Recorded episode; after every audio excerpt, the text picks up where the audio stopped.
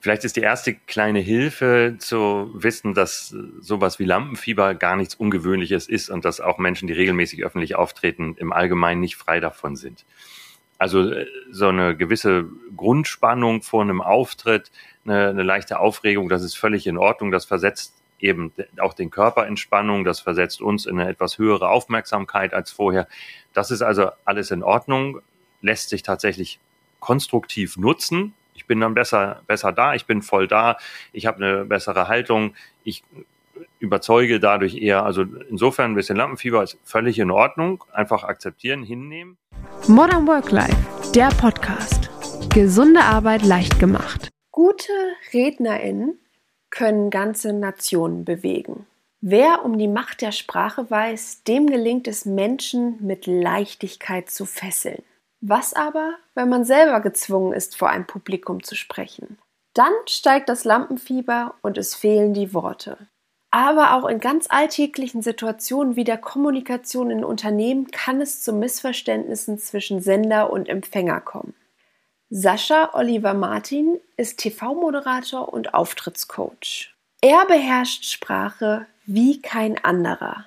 Wer bei Reden, Präsentationen oder in Interviews souverän überzeugen möchte, sollte bei ihm in die Rhetoriklehre gehen. Warum die Kunst der Konversation so wichtig ist, wie wir lernen, richtig zuzuhören und was einen gelungenen Auftritt ausmacht, hat er mir in dieser Folge verraten. Lieber Sascha, herzlich willkommen beim Podcast von Modern Work Life. Ich freue mich, dass du heute hier so frisch frisiert dabei bist.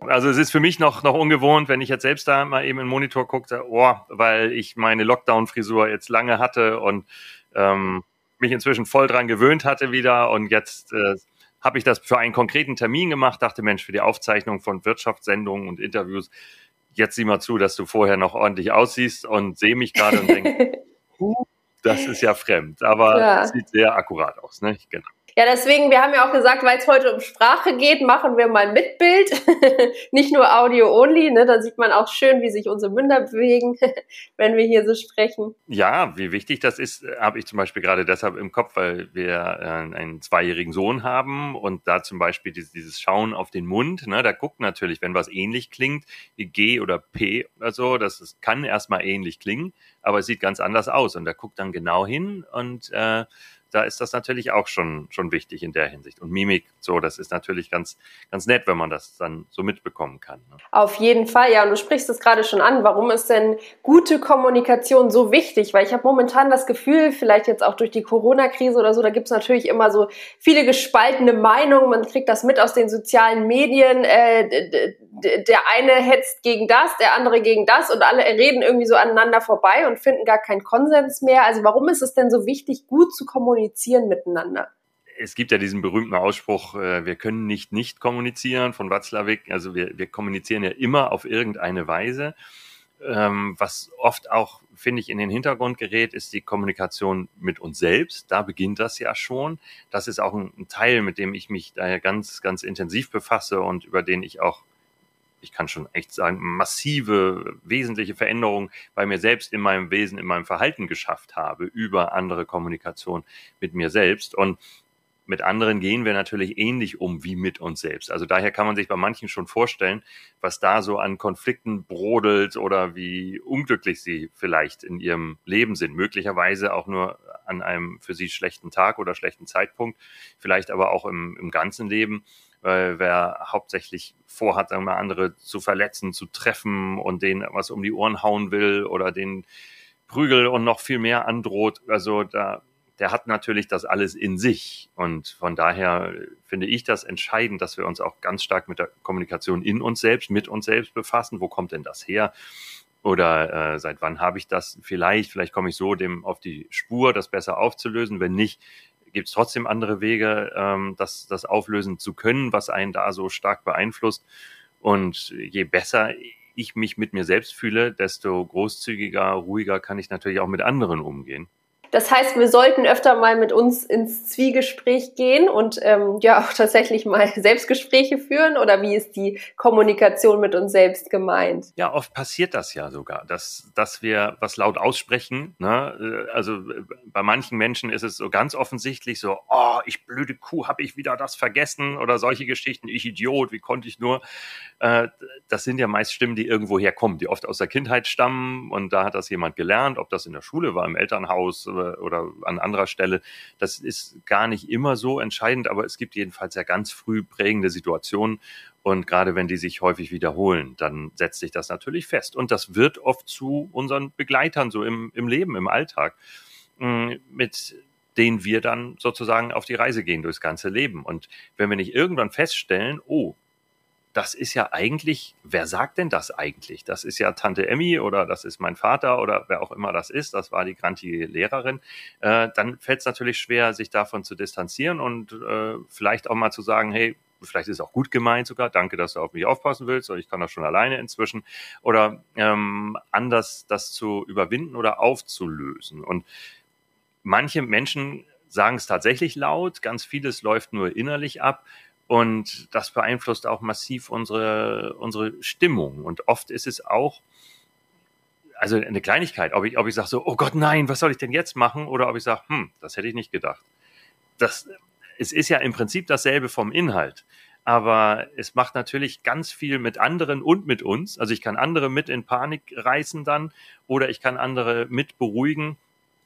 Ich kann äh, ja meine eigene Stimmung damit ganz wesentlich beeinflussen. Und wenn ich jetzt so bei, bei aktuellen Diskussionen teilweise, ich spreche das C-Wort gar nicht aus, äh, dann das mitbekomme, was da an Aggression zum Teil unterwegs ist, dann sehe ich eben auch oft, dass Menschen was nicht hören oder wissen wollen, weil wenn ich erstmal bereit bin zuzuhören, zu sagen, ach so siehst du das und ach das vermutest du also, aha, du, das ist ja in Ordnung, also kann man ja machen. Da ich ich habe schon die abstrusesten Geschichten gehört, für andere sind sie vielleicht gar nicht abstrus, aber ne, es können ja auch die Reptiloiden dahinter stecken, die sich ja vor langer Zeit mit der Menschheit äh, gepaart haben, weil und das alles und ohnehin dies geplant und um das und jetzt kommt die neue Weltordnung und das alles okay das, das, gut, das muss ich mir nicht zehnmal anhören, aber sage ich aha, so. Und dann habe ich Nachfragen, weil dann, dann ergibt sich was daraus. Ich sage, aber wie ist es denn dann damit? Oder warum wird denn dann das gemacht? Und ich spreche jetzt extra äh, gar nichts weiter im, im Detail an, aber einfach, ich kann doch dem anderen zuhören und, und die anderen äh, auch. Also ich stelle die Aggression meist so auf der Seite derjenigen fest, die sagen, nein, sie wollen uns alle irgendwas.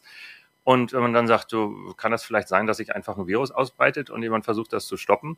Mann, du bist doch auch einer von denen. Und dann denke ich, ah, Mensch, das ist ja interessant, wenn, wenn jemand so wütend wird, dann kann er das ja nur, weil er sich doch nicht so sicher ist damit und das ganz schnell überdecken, übertönen, lauter schreien will.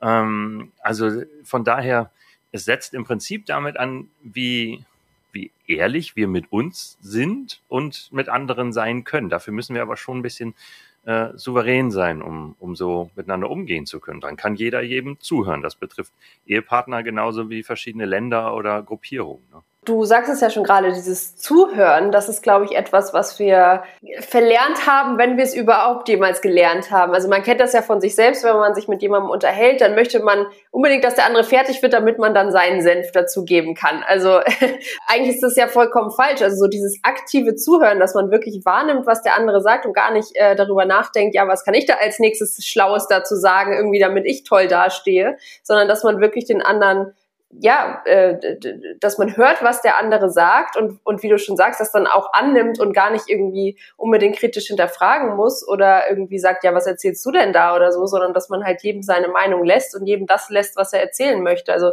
würdest du sagen, da hapert es auch ganz viel dran, dass wir halt einfach, ja, einfach unsere Ohren zumachen und ähm, gar nicht hinhören? Das ist dieser Unterschied, den, den, du da beschreibst. Also äh, höre ich zu, insofern, dass ich meinen Mund zwischendurch halte, aber es im Kopf schon rattert und ich darauf warte, dem anderen das entgegenschmeißen zu können.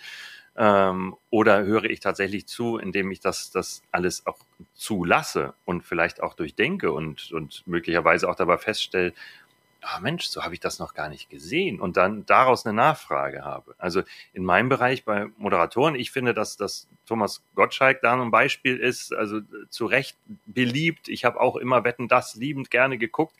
bin bei einem Teil aber immer nervös geworden, nämlich dann, wenn er länger in Ausschnitt oder auf die Beine guckte oder so seiner Sitznachbarin und, und sie reden ließ und danach die nächste Frage stellte, obwohl manchmal so spannende Aussagen kamen, dass ich dachte, ey, hör doch mal zu der erzählt gerade und also, also im Extrem, so vom Prinzip her kamen da Sachen, wie sagte, und du hast gerade deinen neuesten Film abgedreht. Und ab dann kommt der Blick in Ausschnitt oder irgendwo hin oder, oder, oder vielleicht kommt was aus der Regie, das ist natürlich vom Moderator auch viel, was da kommt. Ne? Da redet einer aufs Ohr, da gibt ein Aufnahmeleiterzeichen und sowas. Er denkt, was war die nächste Frage? Aber da erzählt vielleicht ein Interviewpartner gerade, nee, ich habe mich entschlossen, äh, die Hauptrolle aufzugeben, weil das, ich letztlich mit dem Regisseur überhaupt nicht klargekommen bin und ich beende jetzt meine Schauspielkarriere. Ja, und äh, du gehst ja nächste Woche mit deinem neuen Buch auf Tour. Und ich so, was, ey, ey hör mal zu. Und äh, das, das ging mir da regelmäßig so. Das ist aber natürlich auch im Alltag an ganz vielen Stellen so. Und äh, erst recht, wenn es Richtung Streitgespräche geht. Also, okay, dann setzen wir uns jetzt mal zusammen. So, okay, du redest, Mhm. So, und jetzt sage ich dir mal, und äh, oft auch eingeleitet mit, jetzt hör mal zu und äh, sowas, das, das ist natürlich kein echter Austausch. Und was ganz toll ist, ist äh, dafür auch die, die gewaltfreie Kommunikation von Marshall B. Rosenberg, der in der Bronx aufgewachsen ist als Jude, der es da seiner Beschreibung nach äh, ziemlich schwer hatte und, und eine harte Zeit hatte und daraus aber eben nicht einfach aggressiv geworden ist und sagt, jetzt, äh, jetzt gebe ich es mal allen zurück, sondern jetzt gucke ich mal, wie es besser geht und damit dann auch Menschen in äh, genauso in Kindergärten wie zwischen wirklich äh, Konfliktparteien in Kriegen zwischen Ländern beraten hat und an allen möglichen Stellen. Und da geht es immer nur darum, du musst zuhören, das, das ist einfach die Voraussetzung, aber du, du äußerst eine Beobachtung, schilderst dein Gefühl dazu und, und äh, richtest eine Bitte an den anderen. Und ähm, das ist so, also so elementar, also das ist so eine Kleinigkeit im Prinzip, dass also im anderen zuhören, dann sagen, wenn ich höre, wie du sagst, äh, ihr hasst mein Land, dann und dann kommt es darauf an, ein richtiges Gefühl zu äußern. Das wird natürlich schon eine tiefe Kommunikation. Also zum Beispiel kann es, kann es sein, äh, Kommunikation, äh, bekomme ich Angst, weil äh, vieles sind gar keine Gefühle sonst, die wir schildern. So, dann, dann bekomme ich Angst oder dann macht mich das traurig. Das ist natürlich schon eine Öffnung. Mein, mein Bedürfnis ist aber, in Frieden mit dir zu leben. Darum bitte und dann wird eine Bitte ausgesprochen. Das kann eine, Kleinigkeit sein. Wenn, wenn ich mit dir am Tisch sitze und sehe, dass du die meiste Zeit davon aufs Handy siehst, dann fühle ich mich, und da muss man echt mal überlegen, was ist es denn dann? Einsam. Also bei mir ist dann einsam. Mein Bedürfnis ist aber, mit dir gemeinsam Zeit zu verbringen. Daher leg doch bitte, während wir gemeinsam am Tisch sitzen, dein Handy zur Seite. Also das wäre schon eine sehr tiefe Kombination, Kommunikation und, und das ist eine, eine sehr einfache Variante, das zu machen. Wer aber große Schwierigkeiten damit hat, überhaupt zuzuhören, der kann das so machen, wie ich mir das beigebracht habe, sich einfach erstmal sagen, halt den Mund äh, oder wie auch immer er mit sich spricht, vielleicht auch gröber, ich habe es auch gröber erstmal, einfach zu lernen, ne? Ruhe jetzt, Ruhe jetzt, hör zu. Auch wenn du ungeduldig bist, auch wenn du meinst, du weißt es besser. Und wenn man dann irgendwann noch weiterkommt und sagt, und jetzt lasse ich die Gedanken sogar zu, auch wenn die sich völlig vielleicht äh, überhaupt nicht vertragen mit dem, was ich bisher in mir habe, und dann antworte ich, dann wird das ein echtes Miteinander. Ne? Ja, ich glaube, das ist ja auch so die Kunst der Konversation, die wir vielleicht auch gerade durch das Digitale so ein bisschen ja verlernt haben. Also dieses, wie führe ich einen Dialog, dass wenn jemand was erzählt, ich äh, eine Gegenfrage stelle oder sowas. Also dass dass man halt nicht immer nur von sich erzählt und und und die anderen quasi schweigen müssen, sondern dass man halt aktiv so eine Konversation fördert. Und äh, das ist, glaube ich, etwas, was, wie du schon sagst, weil viele halt eben mit Handys am Tisch sitzen oder sowas oder sich teilweise gar nicht mehr unterhalten wird. Also das kriegt man ja auch öfter mal mit in Restaurants oder so dass äh, die Leute gar nicht mehr miteinander reden. Und äh, das ist ja klar, dass, dass dieses schöne Kommunizieren dann irgendwann verloren geht. Ja, absolut. Also das, äh, die Elektronik hat da natürlich einen großen Anteil. Man kann tolle Sachen machen, mal eine Sprachnachricht, mal was tippen, mal Bilder schicken, Videos und so. Das, das ist schon grandios. Also wenn man Messenger nutzt im Alltag, kann andere teilhaben lassen an etwas, wo sie sonst nicht dabei sein könnten. Man kann das richtig schön nutzen, aber ja, mein persönlicher Wunsch ist da wirklich dann, wenn Menschen zusammensitzen, dann bitte auch zur Seite packen. Oder eben Bilder, also ich mache es mit unserem kleinen Sohn auch. Ich fotografiere viel unterwegs, mache mal ein Video und wenn wir dann zurückkommen, dann sage ich, erzähl Mama mal und ich zeige dazu dann auch ein paar Bilder, weil er kann natürlich noch nicht so ausführlich erzählen, aber zusammen mit dem bisschen, was er schon sagen kann und den Bildern äh, durchlebt er das nochmal, kann er die anderen teilhaben lassen. Also man kann ja die Medien auch super kommunikativ nutzen, aber ansonsten wie beim Essen zusammensitzen oder so, da ist das schon schlau. Äh, naja, Geduld ist das auch wieder, Geduld bisschen zu lernen. Weil mir fällt was ein, ich kann sofort googeln ich, ich muss nicht mehr sagen, ich gucke nachher mal ins Buch oder, oder kläre irgendwas, sondern ich kann es ja sofort im nächsten Moment rausfinden, wie die Antwort ist. Aber dann gehört eben auch für mich Wertschätzung oder Aufmerksamkeit dazu, zu sagen, mache ich aber später, weil wir jetzt ja hier zusammensitzen. Jetzt bist du ja auch für einen Bereich zuständig, der, glaube ich, bei vielen Menschen sehr angstbehaftet ist. Und äh, das bestimmt seit der Schulzeit. Und das ist nämlich das Sprechen vor anderen Leuten. Also ähm, was mache ich denn, wenn ich mich nicht traue, vor anderen Leuten zu sprechen? Weil ich habe das Gefühl, klar musste man mal zur Schulzeit so ein paar Referate äh, halten und das, das war ja auch okay. Und dann wird man irgendwie in die Uni, Berufswelt geworfen und auf einmal sollst du der tolle Sprecher sein, der Präsentationen hält und alle Leute gefangen nimmt von, von, äh, vom Auftritt.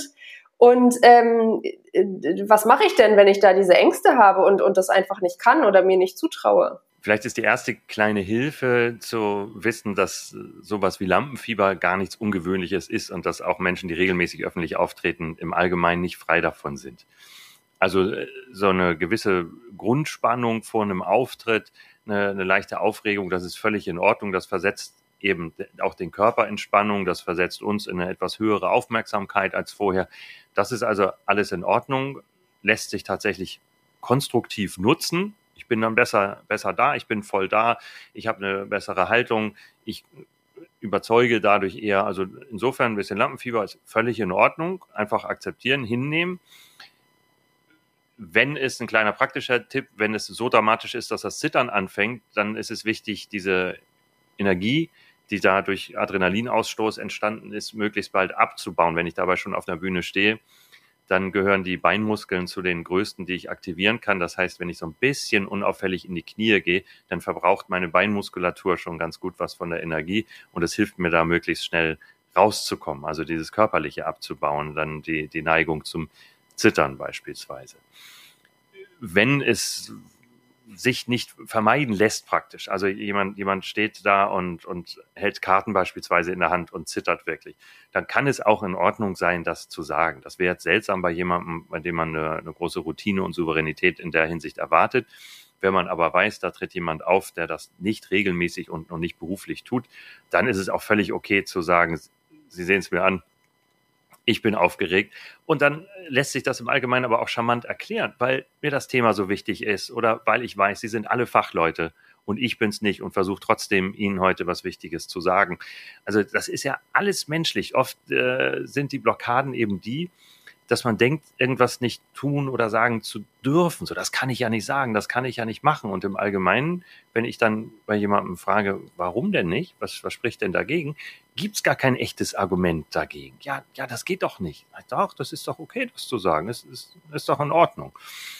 Bis zu einem gewissen Grad, Grad reicht auch noch äh, Fake it until you make it. Also wenn es wirklich nur um eine leichte Aufregung geht, dann ist es okay, sich einfach so ein bisschen sicherer zu geben, also nicht, nicht völlig übertrieben, aber einfach jetzt nicht noch die, die Aufregung zu kultivieren, sagen, sehen Sie es? Und die anderen sagen, nee, ja doch, doch, doch, Sie müssen doch sehen, dass ich aufgeregt bin. Und, ne, das, das muss dann eben nicht sein, sondern, sondern einfach ein bisschen sicherer, als ich mich in dem Moment schon fühle, ranzugehen, weil es kurz danach auch folgen wird. Weil, weil unser Gehirn dann merkt so, ey, das ist gar keine lebensbedrohliche Situation, läuft da ganz gut, ist doch in Ordnung und dann verschwindet die Aufregung auch. Grundsätzlich ist aber äh, enorm wichtig, wie bin ich überhaupt inhaltlich vorbereitet? Das vergessen viele. Also denken drüber nach, und wie kann ich das und wie kann ich mich dann besser hinstellen und wie kann ich und die Atmung, so alles wichtig. Also ist ohne Frage alles wichtig. Aber darüber wird manchmal die inhaltliche Vorbereitung vergessen. Weil wenn ich dich, liebe Vivi, jetzt äh, frage, ähm, äh, sag doch mal eine Minute lang was über Mallorca. Wie, wie würde das klingen? Mach mal bitte. Eine Minute kann dann ganz schön lang werden. Also ähm, ja, dann eine ja, halbe. Eine halbe. Eine halbe.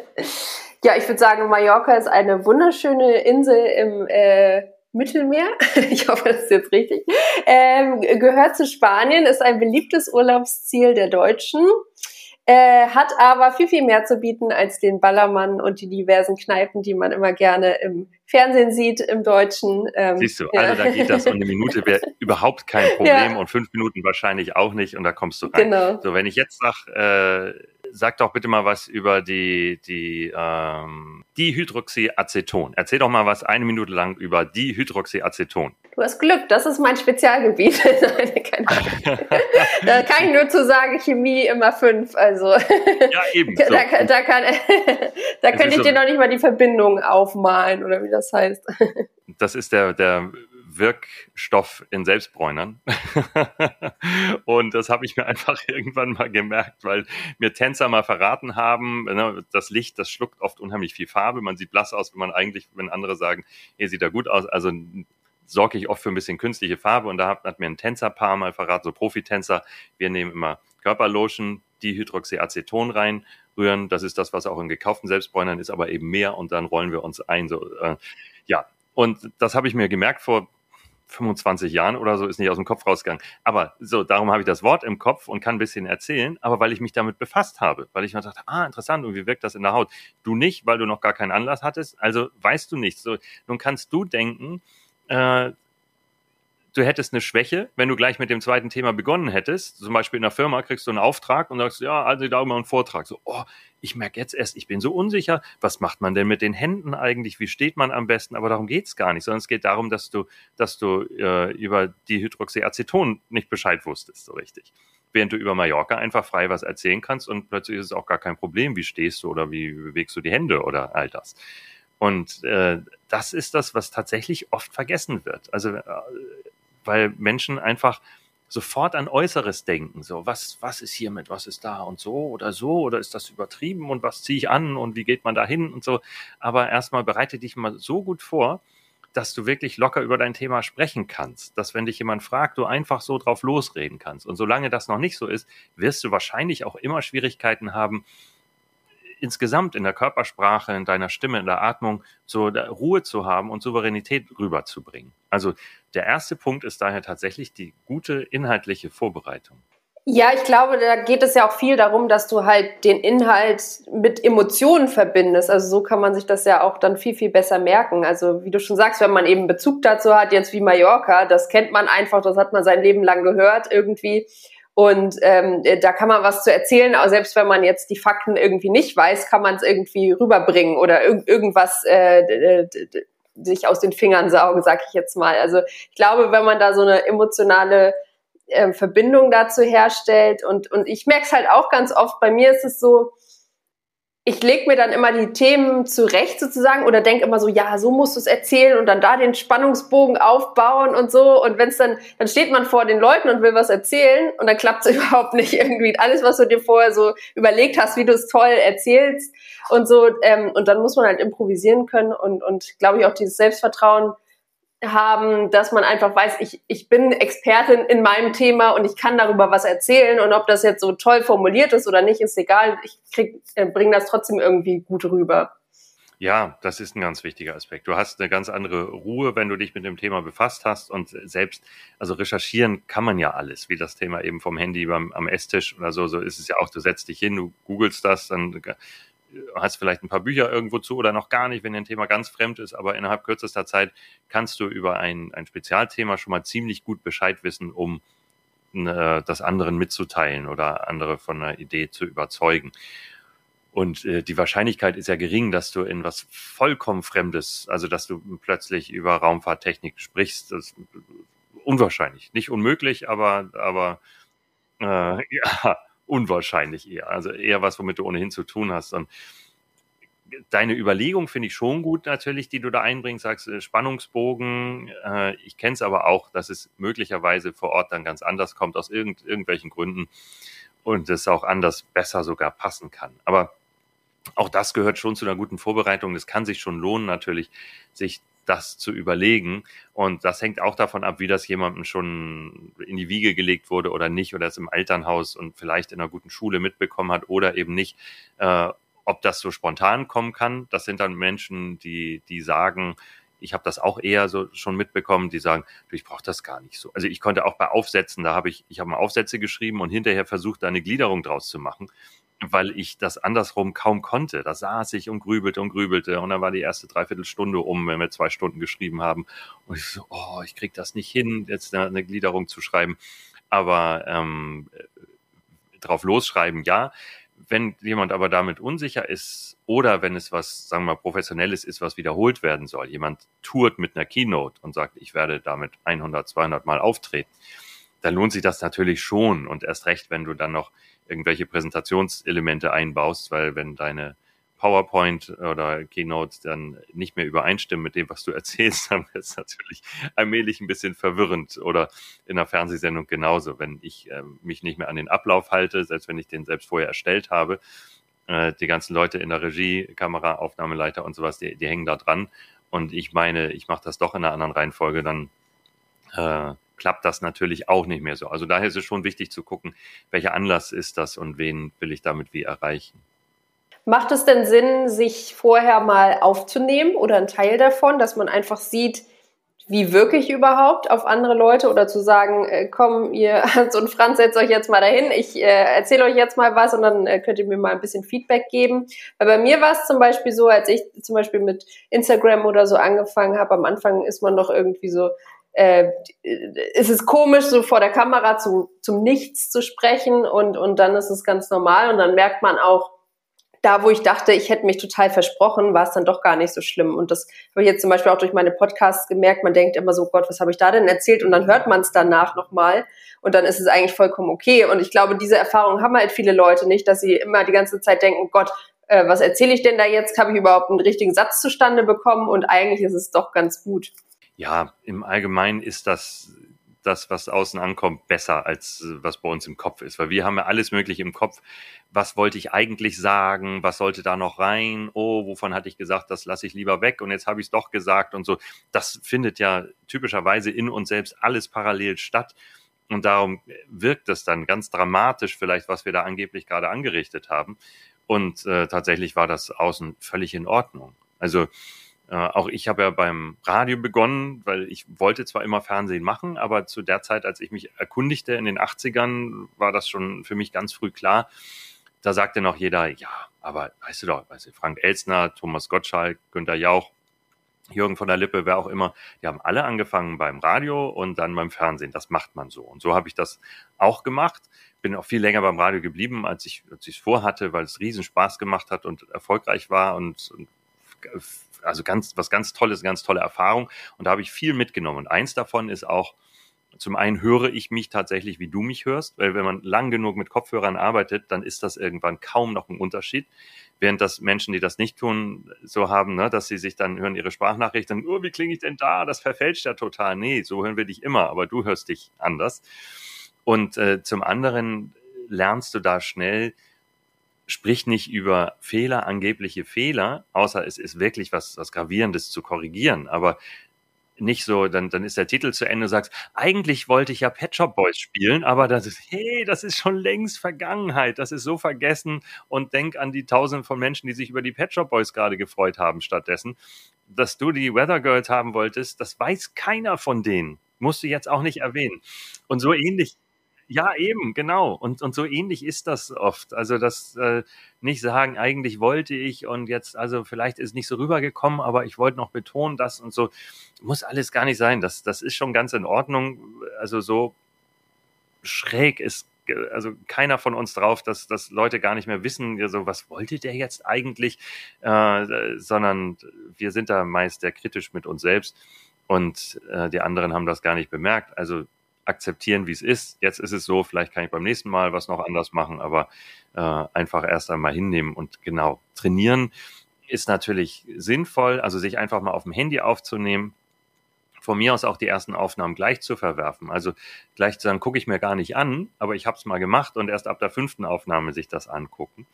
Und wenn ich äh, Auftrittscoaching mache oder Medientraining, dann setze ich das natürlich auch ein. Also ich, ich nehme die Menschen auf und manchmal hatte ich anfangs schon fast ein schlechtes Gewissen, weil ich dachte, Mensch, jetzt ich bekomme X die Stunde und äh, jetzt sitze ich da und spiele nur die Aufnahmen vor und er erkennt schon alles. Aber es ist natürlich trotzdem, er hätte es sonst nicht getan. Und zum anderen kann ich dann natürlich auch äh, jemandem sagen, wie er das ändern kann oder wie er was noch verbessern oder ausbauen kann. Äh, aber in diesem Moment, da werde ich kaum gebraucht, oft nach einer Aufnahme vorspielen. Ich will meine Sachen dazu sagen und, und derjenige, diejenige sitzt schon selbst davor und sagt, ah, da habe ich die ganze Zeit mit den Händen so rumgefuchtelt, ah, da wusste ich nicht, dies, mh, hm, ich nusche ja viel mehr, als ich dachte und so. Also da, kommt schon äh, ganz schnell was selbst raus durch, durch diese Aufnahmen, auch ohne einen Coach dabei.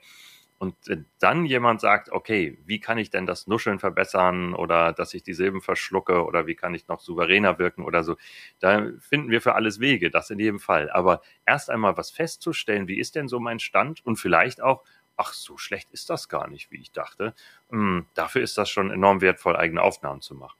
Ja, würdest du denn sagen, dass die Körpersprache und die Rhetorik äh, zum Teil wichtiger sind als der Inhalt? Also ich meine jetzt als der fachliche Inhalt, weil äh, ich kenne es zum Beispiel von vielen Konferenzen, da sind dann ganz, ganz schlaue ähm, Prof, Doktor, was auch immer, Doppeldoktor, die erzählen dann irgendwas und du denkst so, oh mein Gott, das ist langweilig, kann nicht mehr zuhören. Dann kommt da irgendwie so ein junger Typ und er hat, äh, erzählt vielleicht fachlich gar nicht so was Anspruchsvolles, bringt das aber irgendwie witzig und cool rüber und auf einmal ist der ganze Saal wieder wach und du denkst so, ja, hey, wieso können denn nicht alle so sprechen irgendwie? Also würdest du sagen, das macht schon einen großen Teil auf von ähm, aus vom Auftritt, dass man eben sich gut präsentiert und, und gut sprechen kann einfach? Was ganz schrecklich ist, ist, ähm, dass, dass Menschen oft was tun, wovon sie meinen, dass es so sein müsste, damit sie professionell wirken, statt dass sie einfach ihre Sache gut machen. Also jemand will sich für Wasserstoffautos einsetzen und überlegt nicht, wie kann ich das den Menschen am besten erklären, sondern, naja, ich bin ja Professor für an der Uni X und da erwartet man von mir. Also das läuft auch oft schon unbewusst so ab. Es hat auch mal ein, ein Professor mir, ich weiß nicht, leider nicht mehr, wer das war, wo das war, das ist schon ganz lange her, aber das zugegeben hat, gesagt, ich musste mich so durchkämpfen als Student. Ne? In, der, in der Schulzeit, erst zum Abi und dann noch viel mehr an der, an der Uni. Diese ganzen unverständlichen Vorlesungen, die Fachbücher und so weiter. Und äh, wenn ich heute lehre, dann müssen die da eben auch durch. Das musste ich ja auch. Also, ne, das, das ist auch noch so eine Art Distanzierung, Abgrenzung. Mich soll gar nicht jeder verstehen was natürlich also ein fürchterlicher Gedanke dahinter ist. Aber, aber teilweise ist das so. Sagt, ey, wozu habe ich meinen Doktor, Doktor gemacht und mich durch all das durchgekämpft, wenn ich dann nachher so spreche, dass mich jeder versteht, jeder Pöbel. Das will ich gar nicht. Sondern die sollen zumindest mal nachfragen, was heißt denn das? Und immer wieder mal so, Herr Doktor, Doktor, äh, können Sie mir das nochmal erklären? Und dann fühlen sie sich vielleicht gut. Das heißt, die haben vielleicht wenn es Herren sind, behaupte ich ein kleines Körperteil oder die haben andere Probleme mit sich selbst. Aber es ist jedenfalls immer eine Ego-Frage, wenn, wenn jemand so auftritt, dass, dass er ahnt schon oder sogar vorhat, dass andere ihn nicht gut verstehen.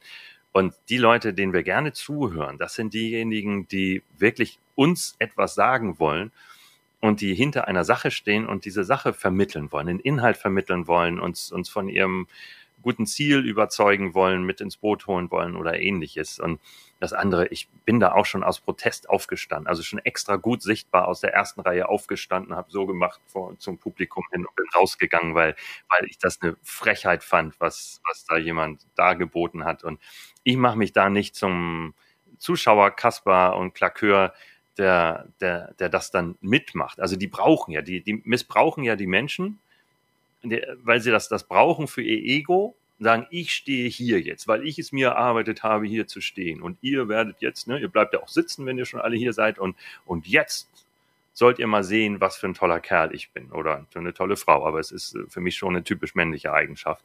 Und äh, nee, das mache ich nicht. Also dann zeige ich ihm, was das für ein Idiot er für mich ist, weil das, das überhaupt, also es ist für mich nicht zumutbar. Und, und dieses, ich hatte ein ganz konkretes Erlebnis, wo das so war toller Hochsommertag und ich saß, weil das dem Anlass entsprechend war, ich saß hochgeschlossen mit Fliege äh, im Anzug wie alle anderen auch äh, da und, und fing an zu schwitzen und dachte, oh Mann, so viele solcher Tage haben wir echt nicht.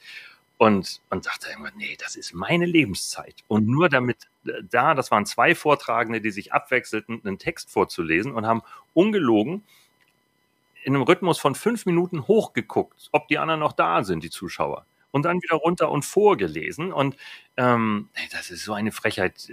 Nee, das ist, also es kochte so in mir. Das ist meine Lebenszeit jetzt. Warum, warum soll ich denen das geben? Äh, nee, tue ich nicht. Wenn jemand aus Versehen nicht, nicht so, so, ein, so ein toller Präsentator ist, das ist was ganz anderes. Ne? Da helfe ich dem eher. Also ich sitze dann da und lächle die ganze Zeit, selbst wenn ich denke, oh, was für eine Panne, sitze ich noch und so, ja, schon schon gut, ne? alles in Ordnung, so wird schon. Also falls du mich anguckst, um zu wissen, ob das schrecklich war, so nein, ist nicht schrecklich, alles gut.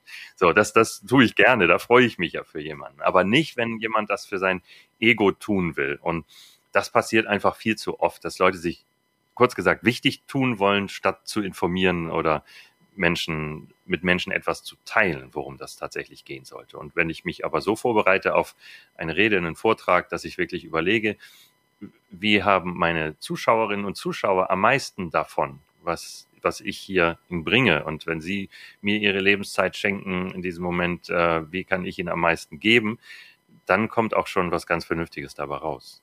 Ja, ich kenne das noch aus Uni-Zeiten, äh, wo die Professoren dann äh, teilweise nur die PowerPoint-Präsentationen abgelesen haben und du dachtest, was mache ich eigentlich hier? Kannst mir die nicht schicken? Ich gehe das zu Hause durch, äh, habe ich mehr gelernt am Ende von. Also ob das jetzt äh, nicht können oder einfach die Gewohnheit war oder kein Bock, weiß man nicht. Aber ähm, wenn da mal so ein paar äh, Professoren oder Professoren Professorinnen dabei waren, die dann äh, das so richtig gut gemacht haben, dann hat man das auch gerne gelernt. Und daran merkt man ja, was das ausmacht, äh, wenn jemand gut präsentieren kann, dass äh, halt der Gegenüber oder die Gegenüber dann auch motiviert sind zuzuhören und, und das, was gesagt wird, auch aufzunehmen und zu verstehen und, und zu verwerten und im Zweifel noch anderen Leuten weiterzuerzählen, weil sie halt so beeindruckt davon sind. Und ähm, das wäre das wäre auch meine nächste Frage. Also was macht denn so einen richtig gelungenen Auftritt aus? Weil ich kenne es jetzt zum Beispiel von den ganzen TED Talks und sowas, die sind natürlich auch vorher einstudiert und, und durchgegangen. 10.000 Mal würde ich ja auch so machen, wenn ich da irgendwie spreche. Aber welche Komponenten muss so ein Auftritt haben, damit man äh, die Zuschauer ergreift und die danach rausgehen und denken, boah, das war jetzt mal richtig schön, das zu hören und das wird mir in Erinnerung bleiben? Ziel ist letztlich, die Menschen tatsächlich zu erreichen. Ja? Darum, ich versuche auch immer wieder für mich richtig zu formulieren, wenn ich als Moderator, auch seit vielen Jahren als Auftrittscoach arbeite, seit Jahrzehnten, immer wieder, wie formuliere ich das richtig? Weil ich genau das, was du da ansprichst, versuche zu treffen. Also ich habe lange firmiert unter erfolgreich auftreten und viele Menschen haben das missverstanden. Das ist so witzig, was dann da im Kopf aufkam bei ganz vielen. Ach ja, den Dicken machen. So, das, ich, hä? Nee, erfolgreich ist doch, du, du willst jemanden überzeugen von einer Sache und du schaffst es nachher. Also du erreichst die Menschen tatsächlich, weil du deine Gedanken vermitteln kannst. Dafür musst du aber eher offen sein und den Menschen gegenüber verbunden, als dass du ihnen irgendwas aufdrängen könntest. Aber gut, erfolgreich auftreten wurde nicht so richtig verstanden, sondern oft missverstanden als auftreten, als wäre ich erfolgreich, obwohl ich es gar nicht bin was aber auch wieder ein Glaubenssatz, eine reine Kopfsache ist, nicht? Dass, also, dass Menschen gleich denken, bin ich ja gar nicht, wieso soll ich denn wie erfolgreich auftreten. Sag, nee, du sollst das, indem du wirklich erfolgreich bist. Mm, nun versuche ich zu, zu vermitteln, professionell auftreten, ohne dich zu verstellen. Weil das oft für, für Menschen schon gar nicht miteinander zu verbinden ist. Also denken, ah, professionell auftreten ist auch wieder irgendwie was raushängen lassen, was zeigen, als wäre es. Aber ich meine mit professionell dass jemand vorbereitet ist, dass jemand auch in sich ruht, sich gut fühlt, äh, dass er ruhig atmen kann, dass er seine Stimme tatsächlich nutzen kann und nicht, nicht äh, auf eine fremde Weise spricht, was Menschen auch fühlen können dann. Und das ist für mich die Mischung aus der eben schon erwähnten inhaltlichen Vorbereitung. Also das, das ist äh, ganz wichtig, inhaltlich gut vorbereitet zu sein. Dann hilft auch die Frage, was könnte schlimmstenfalls passieren? Also was, was ist es wirklich? Weil viele Menschen sich natürlich enorme Horrorvorstellungen machen. Und äh, was in der Art, also das Publikum wird nicht aufstehen und äh, den Redner, die Rednerin verprügeln. es ist unwahrscheinlich, dass viele Menschen auch aufstehen und rausgehen. Gut, kann aber auch sein. Kann aber auch passieren, dass das gerade, ja. das ist ja, das war wirklich böse, aber ich habe also ich habe es eine Dreiviertelstunde mitgemacht. Und ich bin in dem Moment aufgestanden, in dem einer sagte, sollte nach einer Dreiviertelstunde eine Pause sein, wo er sagte, noch zehn Minuten bis zur Pause. Und da, da war das, da habe ich nicht mehr nachgedacht in dem Moment. Ich mm. Da war vorbei. Aber ist so dieser klassische Trick, ja, stell dir die Leute nackt vor, hilft das? Oder ist das auch nur, ist das so, so, ein, äh, so eine Floskel, die man nur so sagt? Ich halte das eher für, für verwirrend. Also, also ich finde das komisch. Dass, ich glaube, Adenauer soll auch gesagt haben, die, das Publikum als Kohlköpfe vorstellen, aber ich finde das viel zu anstrengend. Also von mir wird das viel zu viel mentale Kraft abziehen, dass ich sie mir nackt oder, oder als Kohlköpfe vorstelle. Also entweder will ich Leute gar nicht nackt sehen oder wenn, wenn ich es mir gerne vorstelle, dann lenkt mich das ja auch wieder ab. Und ich glaube, dahinter steckt so dieser Gedanke, auch, auch das Publikum besteht ja nur aus Menschen, ne, sind wie du und ich. So Kohlköpfe finde ich schon ein bisschen wenig wertschätzend dann. Das andere Nacktheit ist dann noch vielleicht so, um, um die Stränge zu nehmen, äh, wenn, wenn auch noch formelle Kleidung möglicherweise zu sehen ist. Aber Nee, würde ich nicht. Ich würde sie vor allem als, als eine Art, äh, eher als, als Freunde oder Partner sehen. Also als eine Form von, von Partnern, wenn es nicht zu vertraut äh, schon, schon wirken soll, dann ist das sicherlich in Ordnung. Sagen, das, das sind die Menschen, mit denen gemeinsam ich gerade ein Ziel verfolge. Nämlich, sie wollen sich über etwas informieren, ich möchte ihnen diese Information geben oder ich würde mich freuen, wenn sie auch meine Blickweise einnehmen könnten, weil die nicht so alltäglich ist, aber auch sehr, sehr wichtig für dieses Thema. Also eher eine, eine freundschaftlich, kollegiale, partnerschaftliche Haltung einnehmen, als dass ich so was seltsam Fremdes, Abstraktes dann aus dem Publikum mache. Ganz wichtig ist ähm, auch die Frage nach äh, den ja, nach der eigenen Motivation, also nach meinem Warum, ne? das, das Simon Sinek Why äh, warum will ich das wirklich? Warum stehe ich hier oder warum will ich da gleich stehen und das, das machen? Und das ist im Allgemeinen auch eine starke Motivation, wenn ich das rausgefunden habe, was ich da vielleicht bewegen kann, eine große oder eine kleine Sache, aber dass mich irgendetwas antreibt, das zu machen und was ist mein, mein Ziel bei dem Ganzen auch. Das ist natürlich auch wichtig. Will ich die Leute einfach begeistern? Will ich, dass die Leute sich erkundigen? Will ich, dass sie bei mir nachfragen und mich buchen? Ähm, will ich, dass sie eine, eine, andere Perspektive einnehmen? Sollen die irgendjemanden wählen oder was es auch ist? Es gibt ja auch ein bestimmtes Ziel. Und das ist auch wichtig, dass ich mir das vorher klar mache. Das heißt, das waren jetzt alles schon innere Aspekte und äh, noch gar kein äußerer. Also, und dann würde ich allmählich auf das, das Äußere kommen, wo es dann ein paar Tricks gibt. Also ich übe zum Beispiel mit jedem Auftraggeber außer er will es nicht, aber das hatte ich bisher noch nicht, sondern so eine ganz kleine Verkettung von von äh, Tipps, die ich, ich kann dir auch mal eben sagen, also die, die jemand dann in Sekunden abrufen kann. Haben wir dafür eigentlich noch die Zeit? Ja, selbstverständlich. Äh, die Tricks wollen wir noch wissen. Gut, okay. ähm, das wäre natürlich auch toll, ne? Sagt, naja, so, so, so, Teaser, in der nächsten Folge ja, kommen dann die schön. Tricks. Oder hier, hier bitte äh, anmelden, dann kriegt ihr die. ja, ähm, es ist eine, eine Situation, die ich eben vom Fernsehen kenne, weil es da oft ganz, ganz schnell und, und äh, teilweise hektisch zugeht. Jemand ist noch in der Redaktion, ich kenne das auch, dann kommt die Maskenbildnerin schon, weil eigentlich gibt's feste Zeiten und sagt, Sascha, jetzt mal rüber, höchste Zeit, wir sind schon längst drüber, wo bleibst du denn? Okay, in der Maske soll eigentlich Ruhe sein, nochmal abschalten kurz vorher, aber das klappt nicht immer. Dann kommen, kommen nochmal Redakteure rein, kommt jemand rein, sagt, ah, wir müssen das eben ändern und die da austauschen und so weiter, dann ist da auch keine Ruhe. Dann kommt der Aufnahmeleiter oder, oder der Tonmann, sagt, kann ich dich schon mal verkabeln und so weiter. Und dann, Achtung, so zack, rein ins Studio und in drei, zwei, eins und los.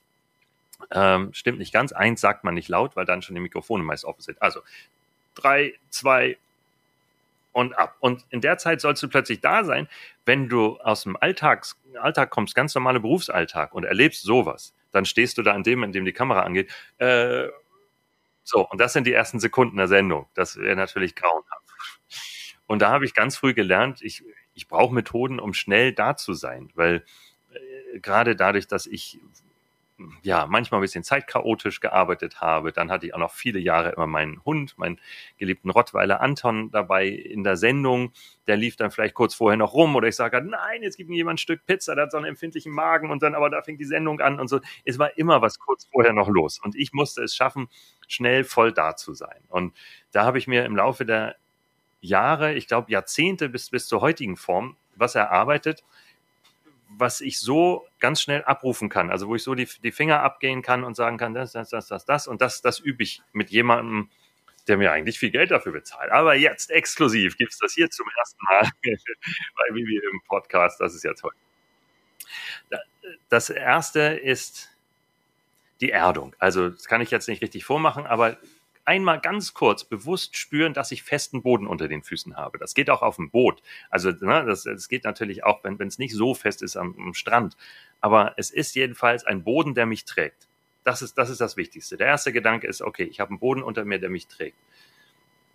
Dann atme ich tief durch, weil das auch oft vergessen wird. Also ne, mit Hektik entsteht oft Kurzatmigkeit, also die Erdung.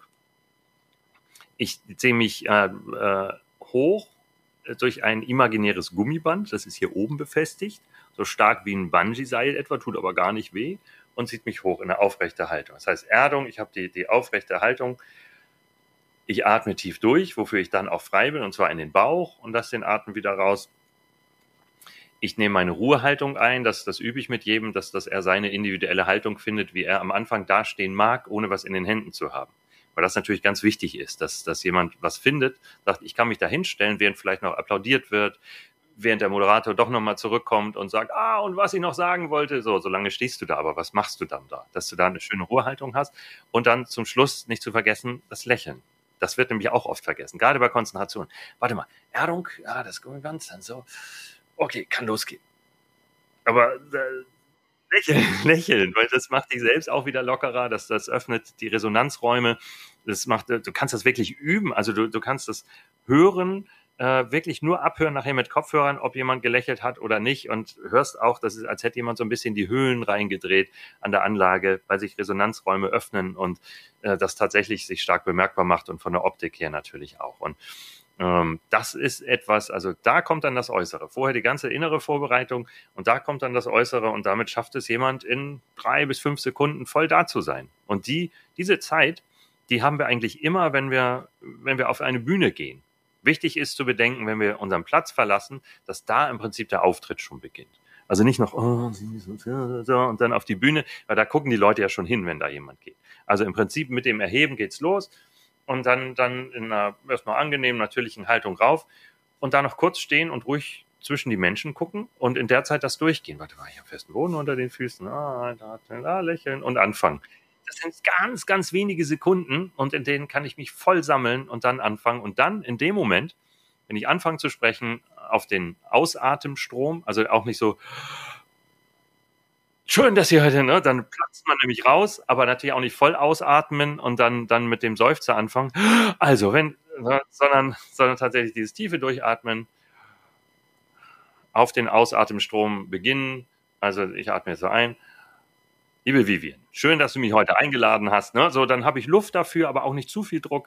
Und äh, das passt schon alles, um das entspannt beginnen zu lassen. Und dann alle Regeln vergessen. Alles, was ich vorher mit jemandem gelernt habe, soll er dann bitte in dem Moment vergessen weil sonst der Kopf verrückt spielt, weil das viel zu anstrengend ist. Also, weil was da sitzen soll, das sitzt schon, was verarbeitet wurde, das, das wirkt schon, kein Problem, aber nicht mehr jetzt darüber nachdenken, wie halte ich die Hände, was sollte ich mit den Füßen nochmal machen oder so. Dann, wenn es erstmal losgeht, vergessen. Das ist auch ein ganz wichtiger Aspekt. Ja, lieber Sascha, ich danke dir ganz, ganz herzlich für so viel Insight in die Macht der Sprache, für das Teilen deiner Geheimtipps. Und ähm, ich glaube, da war ganz, ganz viel dabei, was man für sich, egal ob jetzt im Unternehmenskontext oder wo auch immer, beim Flirten, beim äh, Gespräch am Tisch, wo auch immer, benutzen kann und darauf zurückgreifen kann. Herzlichen Dank dir. Das freut mich. Danke dir, Vivi. Modern Work Life, der Podcast. Gesunde Arbeit leicht gemacht.